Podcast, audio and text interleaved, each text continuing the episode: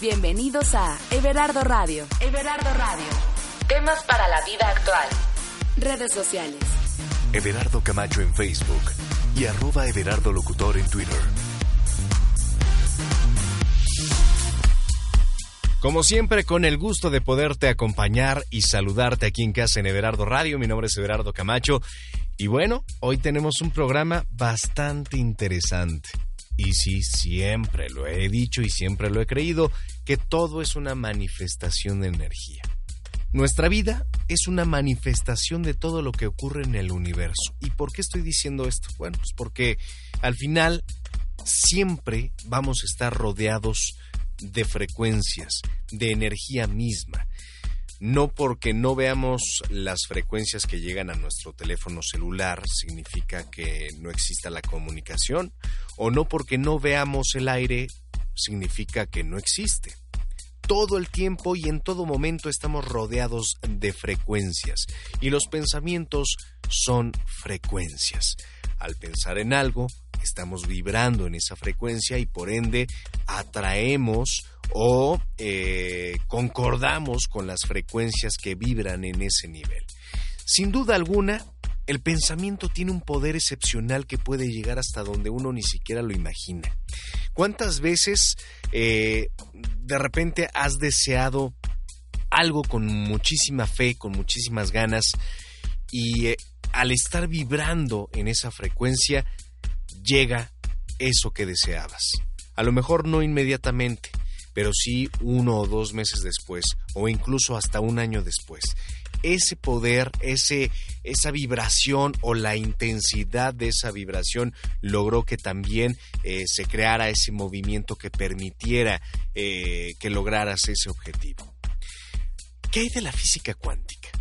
¿Qué hay de los pensamientos y las emociones?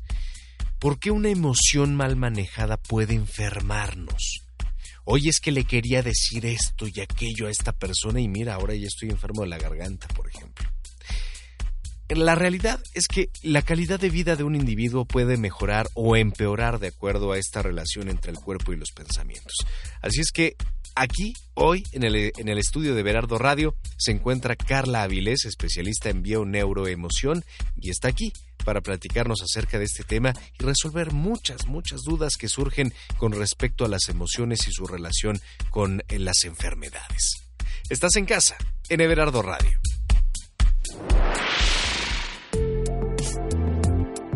Las emociones son contagiosas.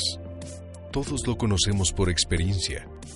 Después de un buen café con un amigo, te sientes bien. Cuando te toca un recepcionista mal educado en una tienda, te vas sintiéndote mal. Daniel Goleman. Everardo Radio. Carla Vilés, ¿cómo estás? Bienvenida a Everardo Radio. Híjole, un tema pues distinto, ¿no? Porque la gente aún no cree que las emociones o los pensamientos tengan que ver con nuestra salud. Hola Everardo. Primero que nada, muchísimas gracias por, por el espacio. Y sí, efectivamente, em, cada vez más, cada vez se sabe más que las emociones, como cualquier eh, energía, como cualquier vibración, se tienen que ir hacia algún lado, ¿no? Se tienen que almacenar hacia un, hacia un lado. Y normalmente las emociones que no expresamos, que no manifestamos, evidentemente tienen un impacto no solamente en el, en, en el campo de información, sino también en nuestro cuerpo. Porque muchas veces nos enfermamos a lo mejor de la garganta. Ah, es algo que no dijiste. Ya me dio diarrea.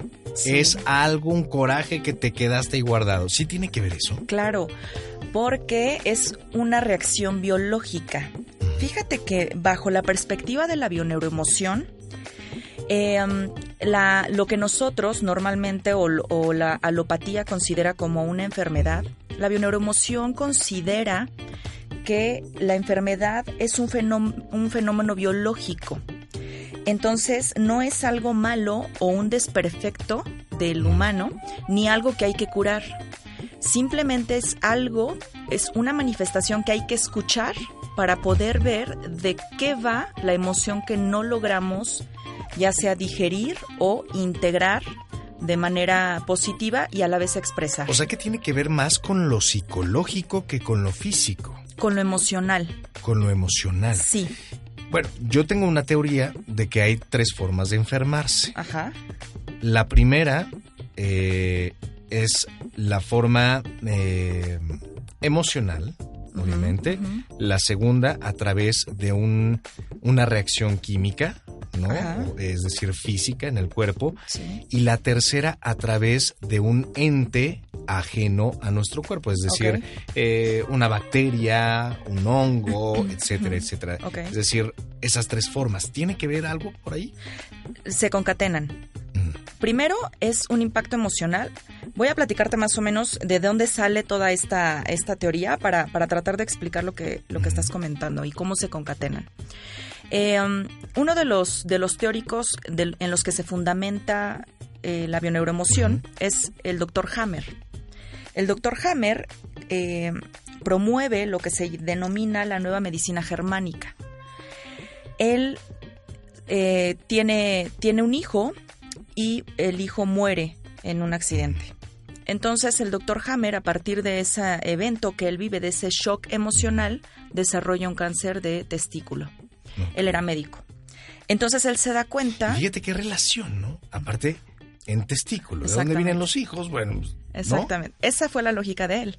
Eso fue el primer pensamiento que le vino, ¿no? Porque cuando le dijeron que le, lo, tenían que operar, que le tenían que poner quimioterapia, etcétera, él se niega y dice, bueno, tiene que haber una, una lógica de entre la emoción que yo siento por la pérdida y el órgano de impacto. Es decir, entre el shock emocional y el shock biológico.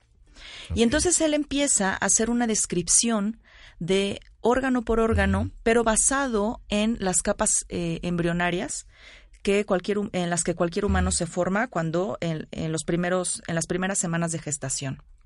Y entonces él descubre, por medio de tomografías eh, cerebrales, que el órgano que estaba afectado manifestaba, se veía en la, en la tomografía que, que él tomaba, se veía un círculo que ahora eh, la, los médicos de los médicos de hoy dicen que es una falla del tomógrafo, pero no. Él se da cuenta que estos círculos aparecen alrededor de los, del cerebro que maneja y controla el órgano específico enfermo. O sea, en esa área. En esa área. Y entonces, cuando él ve su, su, su propia información, se da cuenta que efectivamente el impacto emocional se va directamente a la zona cerebral que controla el impacto biológico, que en este caso fue el cáncer de testículo. Y entonces él empieza a hacer una descripción de órgano por órgano, y no solamente de los órganos blandos, sino de los huesos. Y entonces él dice, bueno, la primera capa embrionaria que vamos a describir, que son todos los órganos de supervivencia, son todos los órganos que se enferman y que son por supervivencia, son los más primigenios, están en el endodermo, en la capa más, más profunda del embrión, ¿no? Y que tiene que ver con todo lo que nos hace respirar, comer, defecar o eh, orinar, todo lo que nos sirve para supervivencia, desde la boca hasta el ano. Entonces, todos esos órganos que pasan por garganta, estómago, intestino, eh, vejiga, todos esos órganos están controlados. Pulmones, etcétera. Pulmones, etcétera. Y tienen un sentido biológico. Entonces, eh, la segunda capa, él describe la segunda capa, que es el mesodermo, meso por la mitad, y son todos los órganos que nos permiten, eh, que en los que están en los huesos, que nos permiten el movimiento, el desplazamiento, porque primero fuimos células que hacíamos las funciones básicas, después fuimos reptiles, ¿no? Que, hicimos un desplazamiento y entonces ahí es donde entra la parte ósea y va describiendo hueso por hueso, falange por falange. Y su sentido biológico. Y al final, eh, el ectodermo, que es la, parte más externa, la que nos permite relacionarnos con el medio ambiente. Entonces, primero, supervivencia. Segundo, eh, desplazamiento. Y tercero, comunicación con el medio ambiente. Y aquí entra, por ejemplo, la piel, el cabello, ¿no? Las pestañas, todo lo que tiene contacto con el medio ambiente, la dermis, la epidermis, todo lo que, lo que nos delimita. y describe cómo cada parte tiene su propia función biológica. Digo, ya en el siguiente bloque te voy a pedir que nos des una breve descripción de algunos síntomas de estas tres capas para que la gente que a lo mejor diga, bueno, pues tengo una dermatitis. Claro. ¿Con qué estará relacionado? Porque a veces también nos hacemos medio güeyes y claro, no, no, no queremos ver cuál es la raíz del problema, ¿no? Sí. Aunque lo sabemos. Sí. Pero eh, para que nos des una idea ya en el próximo bloque, pero quiero preguntarte, ¿por qué estudiar bioneuroemoción? Una de las, de las em, características de la bioneuroemoción, bueno, e- es, es fascinante la- las bases teóricas en las que se, se instaura la bioneuroemoción. La primera es esta, la nueva medicina germánica, en las que nos permite tener una comprensión de biológicamente qué nos está pasando, ¿no? Si tú eres una persona, ahí va la respuesta, ¿por qué? Si tú eres una persona que, tiene, que has tenido, eh, por ejemplo, distintos síntomas o observas que estos síntomas tienen que ver con las cosas que vives, la, la bioneuroemoción te va a dar esta comprensión de físicamente qué es lo que estás viviendo y para qué está sirviendo el síntoma que tienes. Porque el que busca encuentra. Entonces Sí. me imagino que andabas pasando por un momento en el que dijiste, ah, ya di en el clavo, ahora sí voy a estudiar bioneuroemoción. Sí. ¿Qué pasó en tu vida? Yo cursé de los 18 a los 20 años por una depresión, una depresión marca diablo. Eh, y después de eso, por ataques de pánico. Mucho tiempo yo estuve, eh, yo soy psicoterapeuta, yo estuve eh, en terapia y si bien la, la psicoterapia me, me, me ayudó a, a salir adelante, hasta que no llegué yo a la bioneuroemoción entendí el sentido biológico y una vez que comprendes, Everardo, la comprensión y la caída en conciencia desde la perspectiva de para qué tu cuerpo te está eh, defendiendo Sí, a te está- partir, te está hablando, ¿no? te está hablando y además te está defendiendo a partir del síntoma, es cuando tú puedes darte cuenta que no solamente hay que arreglar la parte del síntoma, la caída en conciencia automáticamente, bueno, a muchos automáticamente nos permite darnos cuenta de qué va nuestro Claro. propio asunto, sino que te permite dar pasos. Esa es una de las cosas a las que apela la bioneuroemoción, a avanzar para poder, eh, bueno, ya que caíste en conciencia, bueno, para poder crecer, porque ese es el objetivo último de la bioneuroemoción. Eh, además, una, otra de las cosas que hace la, la es hacernos adultos emocionales. Justo por eso, porque si ya caíste en conciencia, necesitas avanzar, porque si te quedas, el, el síntoma regresa. Y, el, y Claro. quedarte, el, el hecho de que el síntoma sea crónico, como las enfermedades que son Sí. crónicas, te da la idea de que te estás quedando en, de que te estás estancando en esa emoción oculta, en esa emoción no expresada, por lo tanto que no estás haciendo un crecimiento. Claro. Sí, sí, sí. Tiene que ver también mucho con lo, con lo espiritual, obviamente, Claro. ¿no? Con una Sí. evolución espiritual. De hecho, la diferencia entre la biodescodificación y la bioneuromoción, eh, el Instituto de, de Enrique Corbera, que es el que la, la avala, es en el que yo estudié, perdón, eh, hace una visión holística integradora y en la que evidentemente el todo es, un, eh, es importante, ¿no? La, la, la divinidad, la comprensión de que no somos una mente dual, sino que somos parte del uno, del Claro. todo. Y esta visión integradora permite unir no solamente el síntoma con la comprensión y la conciencia, sino también con la idea de eh, lo divino, de lo Claro. espiritual, de la fuente. Sí, sí, sí. ¿Qué hay, por ejemplo, de las curaciones holísticas? ¿Se pueden integrar? Eh, ¿Te refieres, por ejemplo, a cuando, cuando la persona se sana a sí misma? Es Ah, decir, me, me refiero a qué hay con, con aquellas curaciones con cuencos tibetanos, a través de meditación. ¿Se puede integrar a, a la bioneuroemoción? La bioneuroemoción no las no es un método que descalifique, es un método más bien que apela a la caída en conciencia, al descubrimiento de la emoción oculta y eh, no se va a apartar de ningún otro método que la persona quiera aplicar a, a- a su vida. No la, no la, no la integra, Sin embargo, respeta muchísimo cualquier, eh, cualquier visión bajo la que la persona se quiera tratar el síntoma. Ya sea haciendo un ritual o ya sea, por ejemplo, en el caso del cáncer tomando quimio, ¿no? El, el doctor Hammer dijo yo no lo voy a tomar, yo no me voy a someter a una cirugía y eso es válido, porque la bioneuroemoción lo que intenta no es sustituir. O sea, si quieres agarrar un bastón, por así decirlo, es válido, ¿no? Si eso te ayuda también a, sentirte mejor, es válido. Claro, porque la bioneuroemoción apela a que el sujeto se haga responsable de sí mismo y que tome el tratamiento que necesite apoyar, eh, que, del que se necesite apoyar, em, porque no te va a decir deja, deja tal o cual. No es un método que, que cure, es un método que permite que la persona ayude a su propia curación.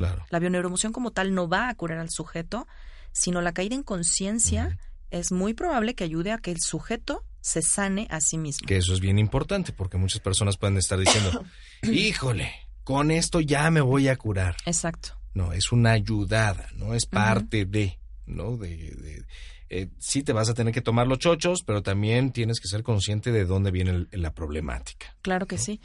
Y muchas veces, em, cuando la persona no sale del entorno, o sea, tú puedes tener un muy buen acompañamiento en bioneuroemoción, ¿no? Puedes llegar eh, con, un, con un problema crónico, con una enfermedad en una etapa avanzada, haces el camino a la bioneuroemoción, haces el acompañamiento, caes en conciencia, pero no estás dispuesto a darle la vuelta a tu vida, a como, ¿no? A, hacer cambios en tu vida. Entonces, la caída en conciencia de nada sirve, ¿no? Puedes puedes estar puedes estar muy consciente de qué va tu síntoma, pero estás resistente a hacer cambios o crees que no te toca hacer cambios o porque tu entorno no lo va a avalar y te puedes quedar solo o por miedo o por egoísmo, no lo haces. Entonces... Y ahí es donde no te ayuda. Exactamente. Híjole, Carla, bueno, pues ya nos acercamos al segundo bloque y eh, la pregunta que te hice, de estos tres niveles, ¿cómo podemos identificar ciertas, ciertas, eh, ciertos síntomas? Aquí en casa, en Everardo Radio.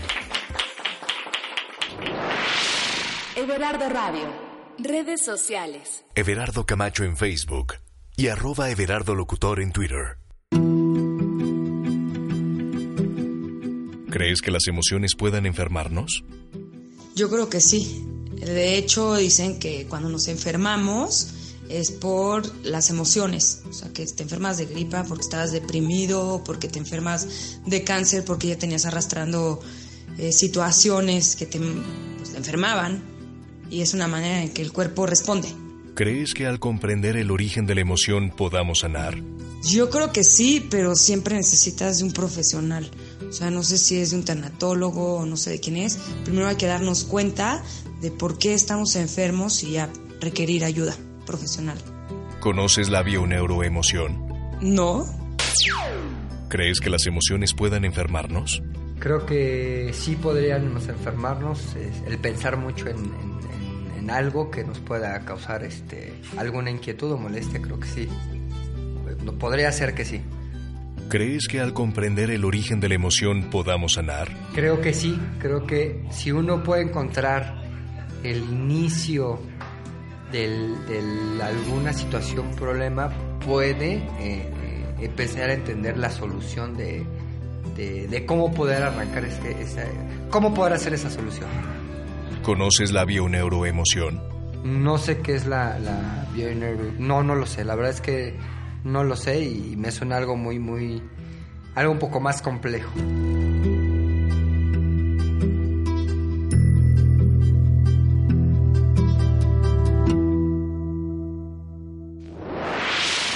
Everardo Radio. Pues ahí está mi querida Carla. Pues hay que entrarle a las las nuevas etapas de la medicina, ¿no? Sí. Oye, antes de, que nos vayamos a estas tres eh, eh, formas o a estos tres tipos de, ver o calificar la, la bioneuroemoción, ¿cómo es una, una sesión? ¿Cómo, ¿Cómo, para la gente que lo desconoce, es como ir a terapia? Eh, psicológica? ¿Cómo me acompañan? ¿O lo tengo que hacer el proceso solo? ¿Cómo es? Mira, em, voy a responder por la última pregunta de si tengo que hacer el proceso solo. Un acompañante en bioneuroemoción, y, esto es muy actual, de hecho yo acabo de terminar el, el máster en diciembre y la última actualización que nos dio Enric fue que es momento de que el acompañante en bioneuroemoción haga sus propios acompañamientos, porque sabiendo hacer tu propio acompañamiento puedes acompañar al otro. Una persona que va a hacer, eh, a pedir acompañamiento en bioneuroemoción, normalmente no tiene como toda la base, toda la base teórica, ¿no? Toda la formación y es un poquito mm, más complicado que pueda lograr a estos niveles como de autoacompañamiento. Es muy diferente eh, la experiencia que se tiene en el consultorio con una persona que va a una a una sesión por algún problema con un psicoterapeuta familiar, por ejemplo, que es la, la terapia que yo manejo, a alguien que te pide directamente una sesión de bioneuroemoción. Normalmente este tipo de pacientes llegan con el síntoma. Cuando yo recibo a pacientes que, tienen el síntoma ya han leído algo de bioneuroemoción o de biodescodificación y aunque no lo tienen totalmente claro cómo va a ser el método, ya van como con la apertura y van abiertos. Al menos ya saben que existe. Sí. Y ya van un poco con la información de que es una, es una, es una terapia en la que no se va a ir a explorar acerca de un, de un problema.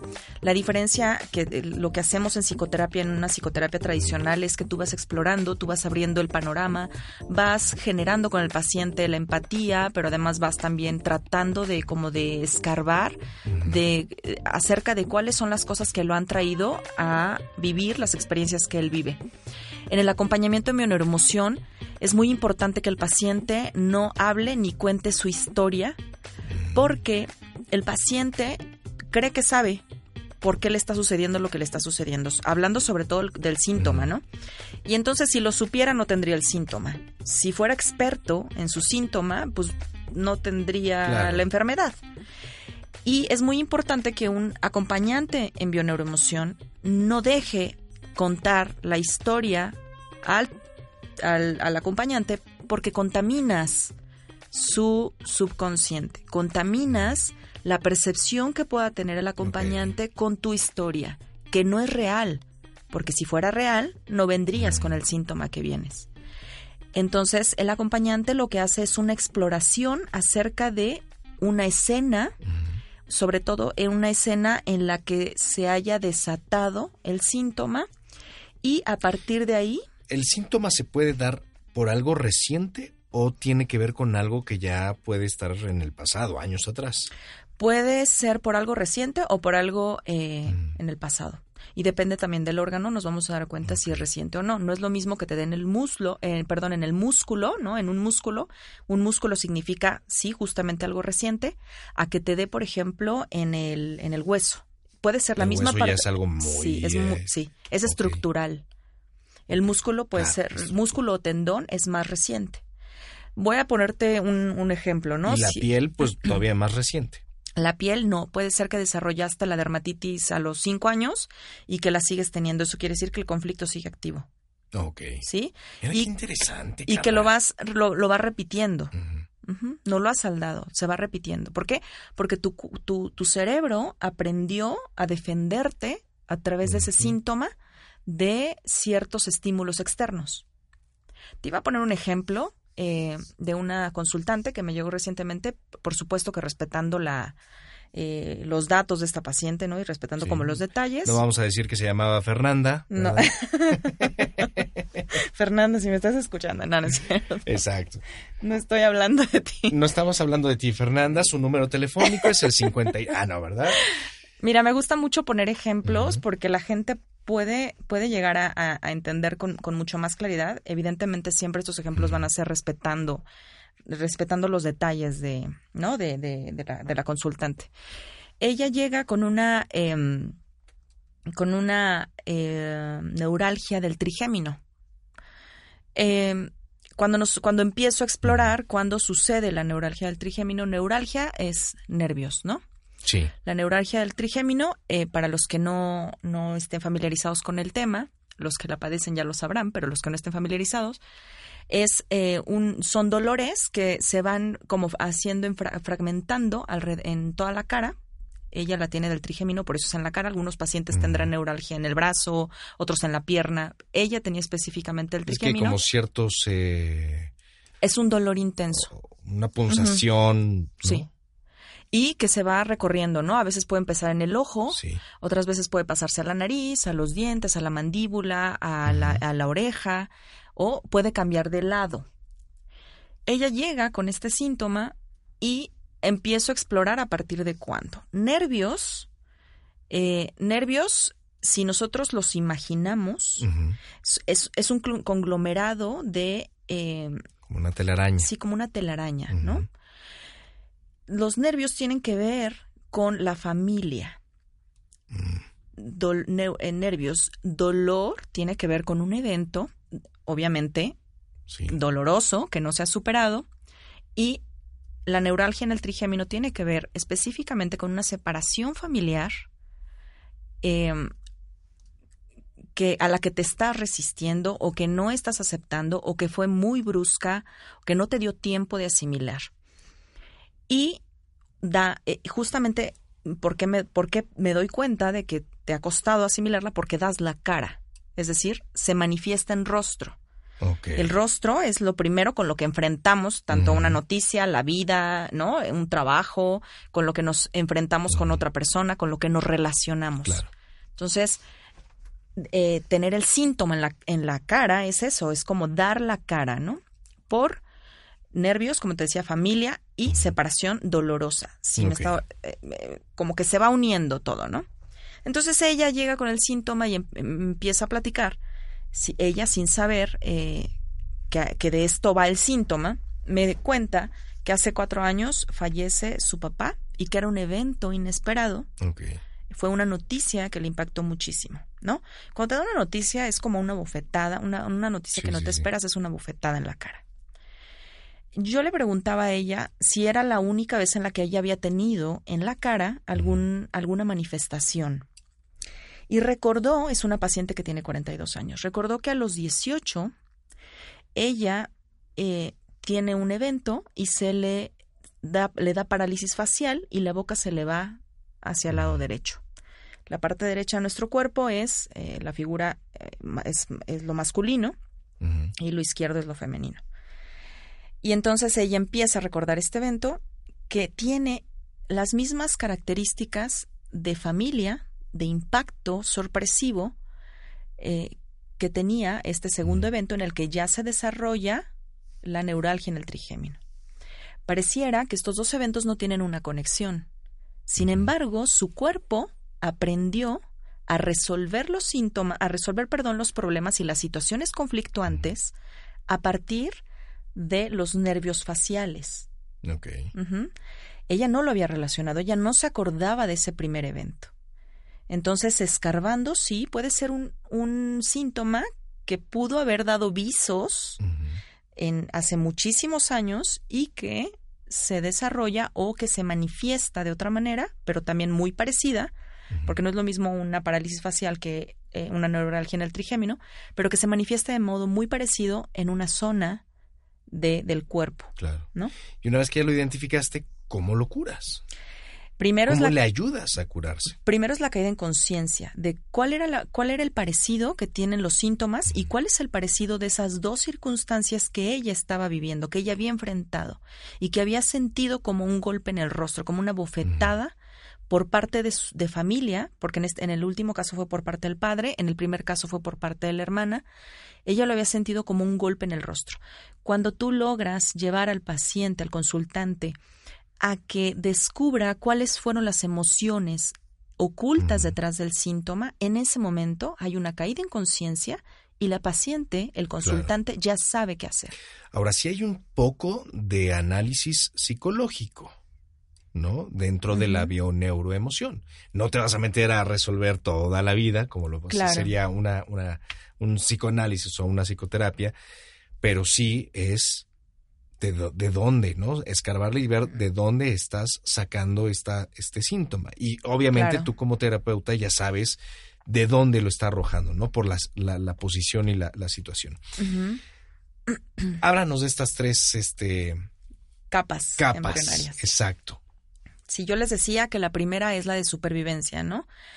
Por ejemplo, un órgano que tenemos nosotros de supervivencia es em, eh, el colon, ¿no? El típico, tengo colitis, colitis nerviosa. Que hay bastante.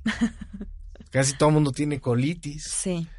La colitis, ¿qué es la colitis? Em, supervivencia es un bocado, Ajá. eh, todo lo que tiene que ver con estómago, intestino, boca, ¿no?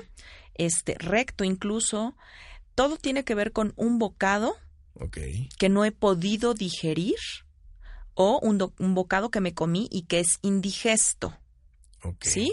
Con algo que metí a mi organismo y que no he podido digerir. Que no necesariamente tiene que ser un alimento. Exacto, cuando hablo de bocado, hablo de bocado emocional. ¿no? Entonces, eh, voy a poner, voy a poner un ejemplo. Es una chica que llega con colitis nerviosa y me dice, no sé por qué, cada vez que voy a junta al trabajo, me da colitis. Siempre que llego a junta, o sea, bueno, pensarlo ya es hacer mi maletita con toda mi medicina, porque siempre que llego a junta en el trabajo me da colitis. Ok. La colitis tiene un sentido biológico como de quiero pero no quiero. Quiero hacer algo pero no quiero. Si, si nosotros, por lógica, ¿qué es lo que hace el, el, el, el cólico de la colitis, no? Es como, son contracciones, como que para adelante, para atrás, para adelante, para atrás, ¿no? Esas contracciones como de no saber hacia dónde, hacia dónde poder llevar el alimento. Y entonces, justo esto es lo que hace, lo que hacía ella, ¿no? Ella decía, no soporto mi trabajo, no me gusta ir a junta, pero soy muy buena trabajadora, tengo muy buenos números y tengo que cumplir. O sea, era la parte que le, le motivaba de Era alguna manera. Claro, era una contradicción, vivía en contradicción. Y entonces cada vez que se tenía, se veía obligada a, a tener que ir a, algún, a, a este lugar, a esta reunión a donde ella no quería estar, su cuerpo por supuesto que reaccionaba entre si voy, no voy, si voy, no voy, si voy, no voy, ¿no? Son estos espasmos, estos cólicos. Decía Einstein, no puedes cambiar lo que vives, pero sí la manera en cómo lo vives. Si haces la comprensión de para qué tú elegiste vivir esto, si caes en conciencia de para qué tu cuerpo te está mandando esta señal, entonces es más fácil que puedas vivirlo desde otra perspectiva, desde otra Claro. postura. Sí, totalmente. Y la siguiente sería. El siguiente es el mesodermo, ¿no? La parte de en medio, la que nos permite el desplazamiento. O sea, estamos hablando de músculos. Y huesos. Y huesos. Músculos, tendones, huesos. ¿Y ahí qué pasa?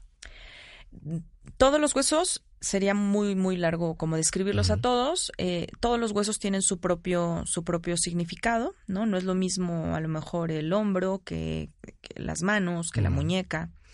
Por ejemplo, eh, una fractura en, en, en la mano también depende de- del, del lado, porque como te decía, la parte Claro, derecha es derecho o izquierdo. es lo masculino, lo femenino, o muchas veces lo derecho es cómo, cómo me veo, lo izquierdo es cómo me ven. Y em, voy a poner un ejemplo, no sé, em, debilidad en la mano derecha. ¿no? Eh, las manos tienen que ver con el trabajo, con, son el instrumento, en la mayoría de los casos son instrumento de trabajo Claro. eh, un consultante que llega con una eh, fractura en la mano derecha y que se da justamente cuando está a punto, indagando ya el momento en el que se hace la fractura, qué estaba pensando Sí. cuando estaba haciendo el, el- el movimiento con el que se fractura. Eh, él dice que la situación que estaba viviendo es que él tenía ya, digamos, en las manos un ascenso. Y de pronto eh, el ascenso se lo dan a un familiar de el jefe. Es decir, No, eso no pasa. No, No, menos eso en sucede. México. Sí, no. es decir, él ya tenía, él ya tenía algo en las manos y se le va, se le escapa de las manos. Y Eh, entonces lo tuvo que actuar de alguna manera. Sí, lo recrea. La biología lo recrea. ¿Sí? La creencia, la biología lo recrea. Entonces, obviamente, sufre un accidente, un accidente me dice, es un accidente tonto, que no sé por qué se me fractura, cuando en realidad me pude haber caído peor y no hubiera pasado nada, ¿no? Bueno, de esto va, de esto va. Y cada parte de- del cuerpo, como te decía, tiene su propio su propio significado. ¿Qué sucede, por ejemplo, en las piernas? Depende, Es por con, ejemplo, con lo que nos desplazamos. claro, mm, es muy diferente, por ejemplo, la rodilla al pie, que si la rodilla es esta, esta onda de me estoy obligando a o me están obligando, dependiendo si es la rodilla derecha o la rodilla izquierda, me estoy obligando a o me están obligando a, o el pie, que tiene que ver con la madre, ¿no? El, manos es trabajo o padre y pies es madre, ¿no? Es lo que nos planta sobre la madre tierra lo que nos hace tener el contacto Sí, sobre sí, la sí. mano tierra, la, la madre tierra. Entonces, eh, te voy a poner un ejemplo personal, ¿no? Yo estaba, había quedado con unos amigos de poder ir a de poder ir a, a- a una ciudad que está mm, a seis, seis horas de, de la ciudad en donde vivo y eh, yo tenía que manejar las Sí. seis horas porque los otros dos chicos no saben manejar. Y yo tenía, yo me sentía muy cansada porque había tenido, previo a, esas, a ese viaje, había tenido una semana de viaje muy cansada. Sí, ¿no? Yo venía- mucho trabajo. Muchísimo trabajo, pero además manejar y manejar y manejar y, y bueno. Em, me vi obligada a, a manejar porque una, uno de ellos, una de ellas, una de los dos, era un hombre y una mujer, ella Sí. me dice que ella me iba a ayudar a manejar. Entonces, cuando llego yo con, con, la, con el coche, me dice, ah, es que yo no sé manejar estándar. Entonces me empieza el dolor en la parte trasera, en el, en el, en la conecti- Sí, en, sí, el, pues en el tendón, ¿no? En el, lo que conecta en la parte de la rodilla derecha. Ok. Y empiezo con el dolor y el dolor y el dolor y dije, a ver, neuroemoción. Sí, ¿Qué sí, onda sí. con esto? ¿No? Es las rodillas es o me ve me veo obligada a o me están me obligo a. Y entonces hasta que yo no caí en la comprensión de que yo me sentía obligada a conducir Sí. y que eso era algo que me estaba molestando porque acuérdate que el síntoma viene por la emoción oculta Claro. que no sacas, ¿no? Esa vibración que se queda ahí atorada sí, sí. que no llegas a manifestar. Entonces me doy cuenta que yo estaba muy molesta con el asunto porque yo me sentía verdaderamente tan cansada que, que- que quería ayuda. Yo estaba pidiendo ayuda. Y en el momento en que me dice no, por eso te decía, no es lo mismo hueso que Sí. tendón o músculo, ¿no? El tendón y Sí, sí, músculo, eso es algo reciente. Entonces, bueno, lo hice, pero ya lo hice desde la aceptación Mm. cuando yo regreso, ya en la manejada de regreso, el dolor había desaparecido. Porque me reconcilié con esa pues, resistencia. hacer, sí, claro, claro. me reconcilié con la resistencia, no hice absolutamente nada, no me tomé nada, porque el dolor era real. Claro. Pero sí mi cuerpo me estaba avisando de que yo lo estaba haciendo con resistencia y con molestia, ¿no? Desde la molestia. Hay una pregunta que seguramente algunas personas que nos están escuchando la tienen en mente. ¿Qué sucede con un recién nacido, por ejemplo? Ok. Que tiene, a lo mejor nace con cáncer o nace con, este, no sé, el estomaguito de fuera o con problemas de columna, que dicen, bueno, pero eh, es un recién nacido, ¿cómo va a tener emociones si no ha vivido, no? Claro, pero aquí entra la madre o la relación de la madre con el padre. Eh, una otra de las de las teorías de los pilares de la bioneuroemoción es la epigenética conductual. La epigenética conductual eh, es pues es esta ciencia que, que apenas que está como recién explorada que sugiere que las cosas que nosotros vivimos tienen que ver con una programación también, no solamente nuestra, sino una información que no se pierde de nuestros ancestros, ¿no? Es esta información que nosotros heredamos de los de nuestros abuelos y que viene de generación en generación y que pasa al árbol simplemente por información de una manera cuántica, ¿no? Como partícula sí, sí, sí. subatómica que pasa de generación en generación Física pura. y que se expresa, se manifiesta en los genes. Entonces, cuando se trata de un recién nacido, se tiene que explorar qué onda con la mamá, qué onda con el transgeneracional también, no solo quedarnos en la mamá, ¿no? De cómo vivió el embarazo, cómo vivió la gestación, Claro. sino también irnos a eh, cómo vivió no solo la gestación, sino la concepción.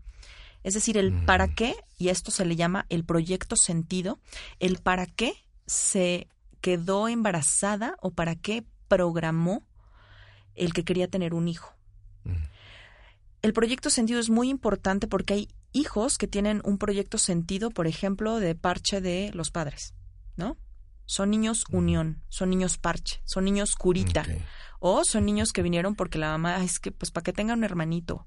O cómo me voy a quedar sola, aunque sea madre soltera y lo tengo sola porque, pues, cómo me voy a quedar sola, ¿no? ¿Qué va a hacer de mí cuando sea? Es decir, el proyecto sentido del niño es, ¿está concebido para ser un sujeto libre o está concebido este sujeto para ser la, eh, la muleta de alguien o para parchar una mala relación o para eh, retener a alguien, ¿no? Por ejemplo, o para conseguir algo. Eh, entonces ahí la sugerencia es poder, eh, pues sí, trabajar con, con la madre. ¿Y se puede sanar al hijo a través de la madre? Sí, sobre todo en la primera, en la primera etapa de la infancia. Obviamente mejora muchísimo. ha habido, estos no han sido directamente mis consultantes, eh, Enrique sobre todo nos comparte la experiencia de, de, niños que han nacido con ciertas deficiencias cerebrales y que en la medida en que la madre va teniendo caídas en conciencia, el niño sí puede adaptarse de mejor manera al entorno. No se habla de una curación al 100%, pero sí se habla de una mejora de síntomas y de una adaptación al medio. Mira qué interesante, porque algunas personas que puede estar padeciendo su hijo a lo mejor eh, autismo o etcétera, etcétera. Bueno, pues viene también por ahí, ¿no? Claro. ¿Crees, Carla, que es importante enseñarles a los niños, a las nuevas generaciones, a, los hijos, a manejar las emociones y cómo podemos lograrlo? Definitivamente. Nuestra, nuestras escuelas, nuestra educación no solamente en México, me parece que es una cuestión generalizada. todas las asignaturas que se nos enseñan son asignaturas que no, que están totalmente desconectadas de, de justo, de justo esto, ¿no? De las emociones, de, de cómo gestionar las emociones.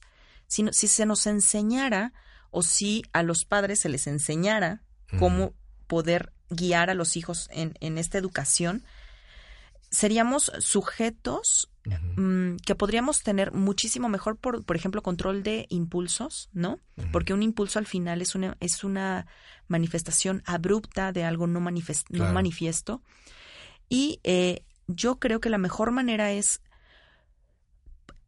poder, primero en, en, en, los niños, poder enseñarles que lo que están sintiendo no es negativo, que no existen las emociones negativas, que la tristeza, que el enojo. Es lo que nos han enseñado. Claro, que la tristeza, el enojo, el desagrado no son emociones negativas. Simplemente quitarles el juicio. Son emociones, sin juicio. No son ni mejores ni peores, no son buenas ni malas, no son más convenientes o menos convenientes. Y si como adultos les lográramos quitar el juicio, podríamos transmitirle al niño que es válido que esté triste, que es válido que esté molesto, que es válido que... Pero que no se estacione ahí. Claro, pero que lo manifieste. Si logra manifestarlo y logra encontrar en el educador eh, la comprensión y un poco la explicación de, de, que esto es normal, es más fácil que, que el niño aprenda de manera adecuada claro. a manifestar. Híjole. Pues vámonos ya al final de este bloque. Mi querida Carla, se pasó rápido, ¿verdad? Rapidísimo, qué bárbaro. pues vámonos con los tips y las sugerencias para entender mejor nuestras emociones y te tengo una, una última pregunta. Aquí en casa, en Everardo Radio. Everardo Radio.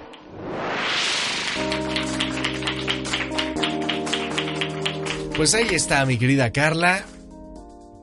Híjole, me quedo con muchas preguntas todavía. El principal tip que nos puedas dar para estar en constante conciencia, porque esa es la palabra, conciencia de lo que nos ocurre. aquellas personas que les da el asma, aquellas personas que se sienten nerviosas no saben por qué, o que no pueden dormir, o aquellas personas... ¿Qué pasa con nosotros? ¿Cómo podemos darnos cuenta de que algo no está bien eh, en nuestras emociones? Claro. Primero, que le, quites, que le quitemos ese peso, Everardo, a la palabra enfermedad. Que podamos entender que nuestro síntoma no es algo que hay que extirpar, no es algo que hay que curar, no es algo que nos hace eh, poco funcionales, sino más bien es una respuesta sabia de nuestra perfecta estructura a, a, esas cosas que vamos no poniéndoles tanta atención. Ya que te das cuenta que ya que puedes quitarle ese peso de nombrarlo enfermedad, a este síntoma. O de darle la responsabilidad. Y, exacto, porque lo primero que haces es darle, no solamente le das la responsabilidad al síntoma, sino que se lo avientas al médico para que él, con su poder, ¿no? Con una palabra suya va bastará para sanar tu síntoma. Sí. Eh, que puedas hacerte cargo, saber que tu cuerpo, que tu biología es tan perfecta que te está hablando a través del síntoma ya que lo viste, ya que lo que, caíste en conciencia, sí que puedas tomar, que puedas tener como un acompañamiento, pero si no puedes tener un acompañamiento, una de las cosas principales que permiten que un síntoma se vaya es la coherencia emocional. Es decir, estar en coherencia emocional significa alinear lo que pienso, lo que siento y lo que hago. Si yo logro escuchar mi pensamiento, mi emoción y mi actuar, los pongo en coherencia emocional, es más factible que pueda contar con una mejor salud a aquellas personas que piensan, dicen, sienten y hacen por todos lados. ¿Por qué? Porque el síntoma y la enfermedad es una desconexión. Claro. Sí, es, es un estar queriendo decir algo, queriendo hacer algo, pero haciendo otra cosa, sintiéndose de manera diferente. Entonces creo que este podría ser la, recomendación básica. Perfecto. Último, ya prometo, prometo que ya me van a colgar con el tiempo. Última pregunta, ¿qué pasa con aquellos accidentes no provocados? Es decir, oye, yo iba en el auto y alguien me chocó, se pasó el alto y me chocó. ¿Tiene algo que ver con uno también? Sí, ¿por qué? Es lo que Jung ah, eh, denomina sincronicidad todo el campo cuántico, todas las cosas que vivimos no son más que nuestra proyección. Tú al inicio, al inicio cuando, cuando estabas eh, anunciando esto, este tema y de qué iba el, programa, decías algo muy importante. Eh, que nosotros las frecuencias se, exacto, se conectan. Que hay una interconexión en frecuencias. Eso hace el campo cuántico. El campo cuántico no obedece a lo que piensas obedece a lo que sientes. Y seguramente como es adentro es afuera seguramente por dentro ha habido algo accidentado a lo que no le has hecho caso. Mira, qué interesante. ¿Dónde te podemos encontrar aquellas personas que eh, quieran contactarte, que necesiten asesoría, eh, que quieran estudiar también la, la bioneuroemoción? ¿Dónde pueden contactarte? Eh, pueden entrar a la página que es www.carlaaviles.com. También me van a encontrar en Facebook, que es psicoterapeuta Carla Avilés. Eh, ahorita también estoy en Instagram como Carlita Vilés, ahí estoy subiendo información también. La cuestión de la bioneuroemoción la pueden buscar directamente en la página de, Enrique Orbera. Él es el que ahorita eh, está como haciendo la, educación en México avalada por la Iberoamericana Torreón. Okay. Eh, sales, sales con, con el título de eh, Máster en Bioneuroemoción por el Enrique Corbera Institute y además sales como eh, con un posgrado avalado por la, por la Ibero Torreón. ¿Únicamente en Torreón se puede estudiar? O Es en línea, pero la que lo avala, la que ya lo tiene como materia electiva es la Ibero Torreón. Perfecto. pues algo más que desees agregar, Carla. Muchísimas gracias. Pues muchísimas gracias a ti por el espacio, por el tiempo y a los que nos están escuchando por el interés. Y esperemos ya eh, hablar de otros temas, ¿no? Claro que sí. Mi nombre es Everardo Camacho, gracias por tu preferencia y recuerda descargar completamente gratis la aplicación para dispositivos móviles Android que la encuentras como Everardo Radio. También si tienes iTunes, bueno, pues descarga, suscríbete totalmente gratis y descarga los últimos 20 programas. Y si quieres escuchar todo el contenido adicional, todos los podcasts más los posts, ingresa a www.everardo-camacho.com. Mi nombre es Everardo Camacho, muy buenos días, tardes o noches y nos escuchamos en la próxima.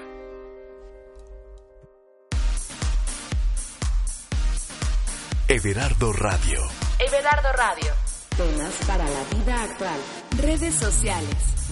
Everardo Camacho en Facebook y arroba Everardo Locutor en Twitter.